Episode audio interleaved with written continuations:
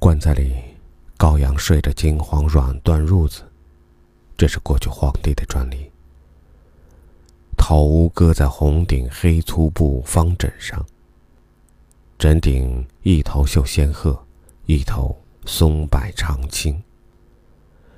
一款银黄软缎被，盖住褐色团花的寿衣，同样颜色质地的双凉棉鞋套在脚上，露出半截白棉布袜。他妻子凤如，完全是按照风俗给丈夫。铺巾盖衣，衬衣、夹褂子、小棉袄、大棉袄、外罩、长袍、马褂，一共七件。这是规矩。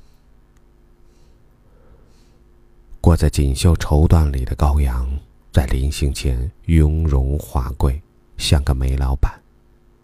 这是他不愿意的，可是没办法。他妻子拗不过三爷四奶奶，在丧事中，他们的话就是圣旨。只有一件他妻子要坚持，就是那顶他戴过的旧呢帽，无言无舌。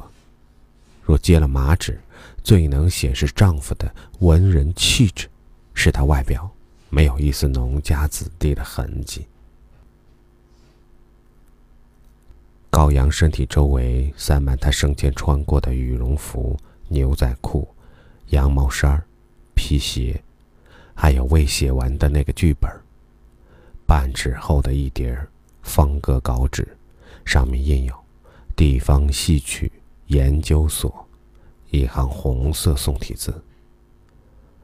嘴里噙的那枚麻钱，是从摇后悬挂的纺车上卸下来的。他可谓劳苦功高，伴着如豆的一星灯焰，熬过数十个春夏秋冬，为全家换了柴米油盐。此刻他擒着他，几分冰冷，几分温暖。妻子的指印紧贴双唇，将伴随他的来生，或者无数个百年。那一刻，凤如盘腿坐在东窑炕上，指挥儿媳为公公的左手塞上一点纸钱，右手转上一个馍，让你爸记着：过奈何桥时，有狗追就扔馍，有小鬼拦就撒钱，他们顾着捡钱抢馍馍，你爸就过去了，就不用再回来受苦。做国家公务员的儿媳不明白用意，却懂得默默执行。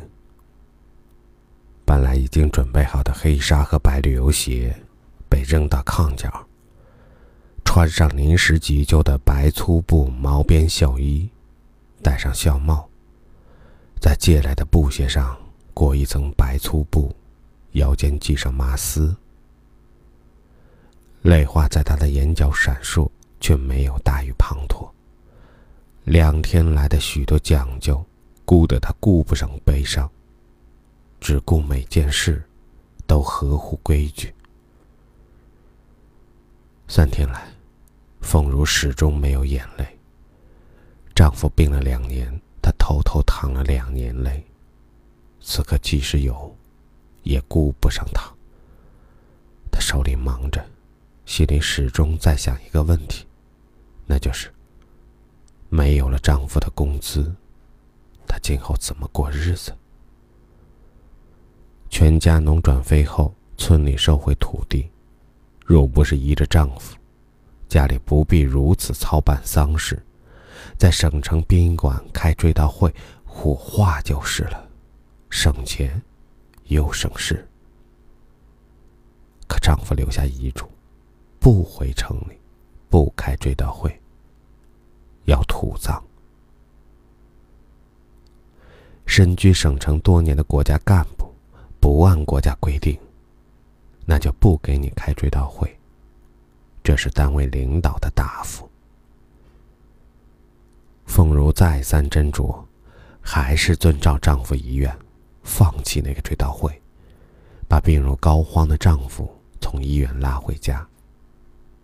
最初她不明白，丈夫活了六十多年，就有多半时间在为走出乡村发愤图强、含辛茹苦、头悬梁、锥刺股。如今一家子都进了城，都成了吃皇粮的干部，而他死了死了，却要叶落归根，埋进高家祖坟，图个什么？当地方官员和生前好友潮水般涌来，当花千挽联摆满崖头村巷，当全村老少用羡慕的眼神看着这一切时，他突然明白了丈夫的良苦用心。唢呐突然火爆起来，人们向巷口涌去。两个闺女一前一后，身着重孝。脸前眼罩垂悬，有收头的婆家嫂嫂搀扶，长一枪，短一枪，一步一步过来。在他们身后是两个身着重孝的女婿，再后来是婆家叔叔，各挑一副担子，装猪头馍的红漆木盒和纸扎的彩楼，摇摇摆摆，随着担子起伏。两家送来的乐人班子，一家把乐器抱在怀中深藏不露；一家是盖着篷布的农用汽车，一身秧歌装束的数十个女子紧随车后。让人们纳闷儿，不知这二女子婆家葫芦里卖的啥药。接亲的乐人们缓缓而行，电声给他早已停止弹奏。唯有唢呐声声。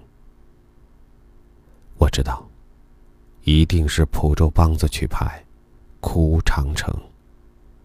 哀怨、凄婉、悠长，如同坟地刮过一阵冷风。真难为了高阳的闺女，一个干部，一个教师，此刻无师自通，入乡随俗。他们边哭边诉说。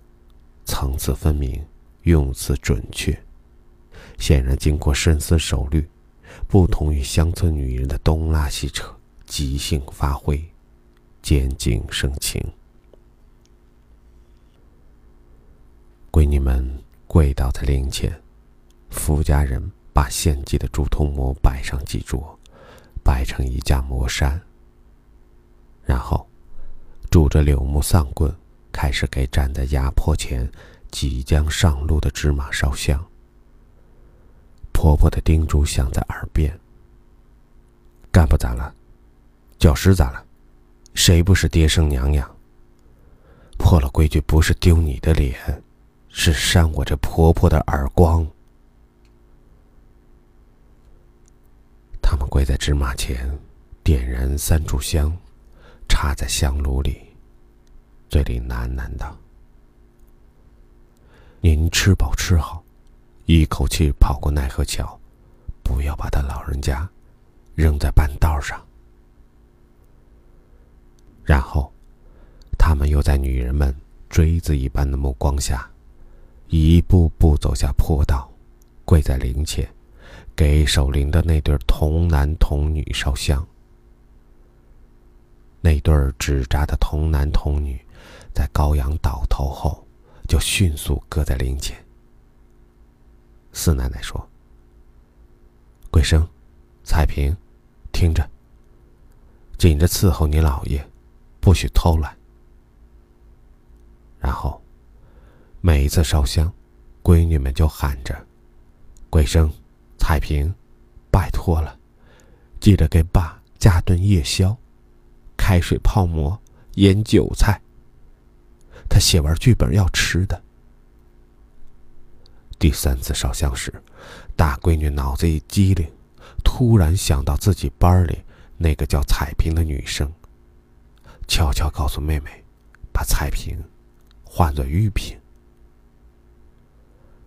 那一对七彩人儿在喊声中，眼珠眨动，手脚活泛，面颊桃红李白，神色欣然。彩楼摆在崖坡前，大闺女家的三层戏楼，四崖八滴水，大红柱子，金黄流苏，绿色大幕徐徐拉开。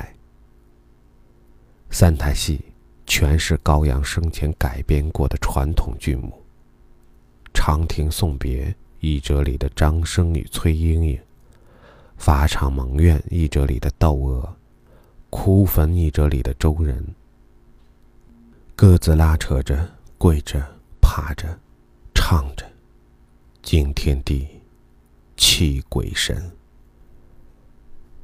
二闺女的两层银色大剧院，蓝色玻璃幕墙，霓虹灯闪烁，现代化的舞台上，演着高阳生前编写的现代剧，《下乡记》，邻里之间。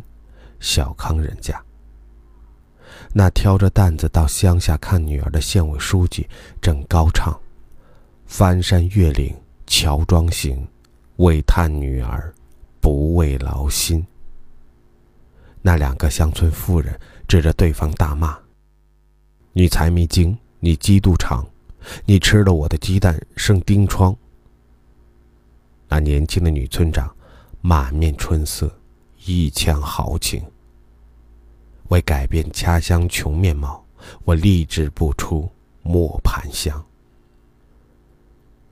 这是我熟悉的不能再熟悉的场景与人物，也是高阳曾经引以为豪的现代剧作品。我惊叹两个闺女的别出心裁，她们不愧是高阳的后代，在送父亲走的这个日子。